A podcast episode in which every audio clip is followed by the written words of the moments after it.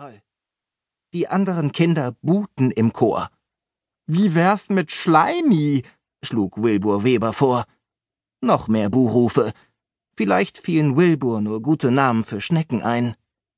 Ich finde, der Hamster sollte Martha Junior heißen, schlug Mifa vor. Die Buhrufe verstummten. Alle starrten ihn an. Äh, ich meine, keine Ahnung, egal, brummte Mifa.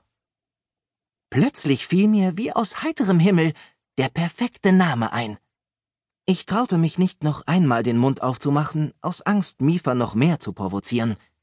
Deshalb schrieb ich ihn stattdessen auf einen Zettel, den ich Kim zuschob, als Mr. Copeland gerade nicht hinsah. Kim las den Zettel und nickte zufrieden. Hört mal her, wir nennen den kleinen Kerl Hamstersaurus Rex, erklärte sie der Klasse. Und damit basta. Nun starrten alle Kim an. Von mir wäre der Vorschlag wohl kaum angenommen worden, aber Kim hatte bei den meisten einen Stein im Brett. Seht euch doch nur diese winzig kleinen T-Rex-Arme an, fügte sie achselzuckend hinzu, als wäre das nicht zu übersehen. Die Klasse sah hin. Alle waren sich einig, dass seine Arme tatsächlich winzig klein waren. Das entschied die Sache. Das Klassentier der Sechsten hieß jetzt offiziell Hamstersaurus Rex. Und jetzt zu den Pilgervätern, sagte Mr. Copeland. Also, im 17. Jahrhundert trugen alle diese komischen Hüte. Entschuldigen Sie, Mr. Copeland? Wieder streckte Martha den Arm in die Luft. Martha, sagte Mr. Copeland zähneknirschend.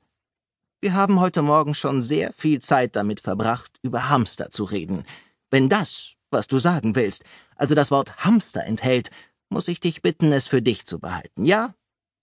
Als offizielle Beauftragte für eine bestimmte Art von Nagetier wollte ich Ihnen nur mitteilen, dass die bestimmte Art von Nagetier verschwunden ist.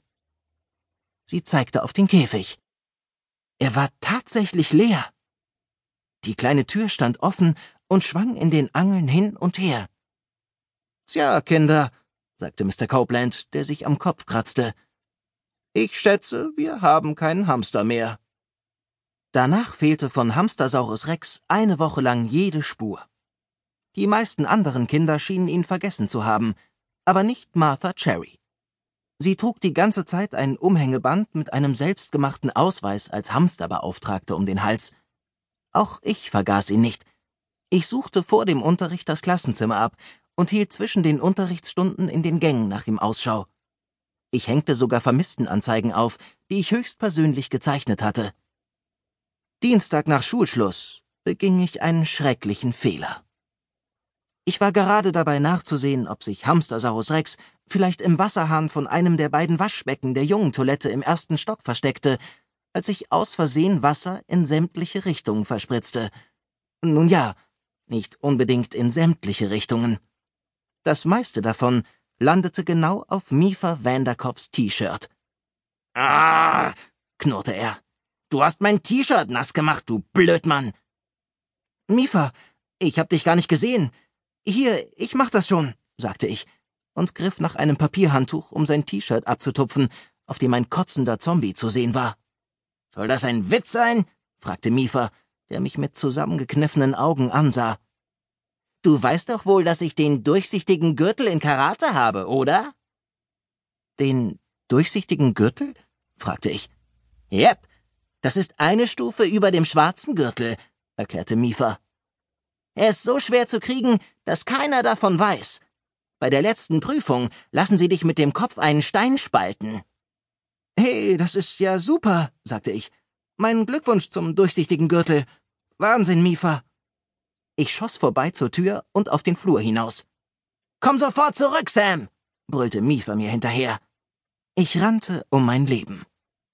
Dazu müsst ihr wissen, dass es nicht gerade zu meinen Lieblingsbeschäftigungen gehört, um mein Leben zu rennen. Ich lese gerne Comicbücher. Es macht mir Spaß, mit Kim Disc Golf zu spielen, auch wenn ich nie gewinne.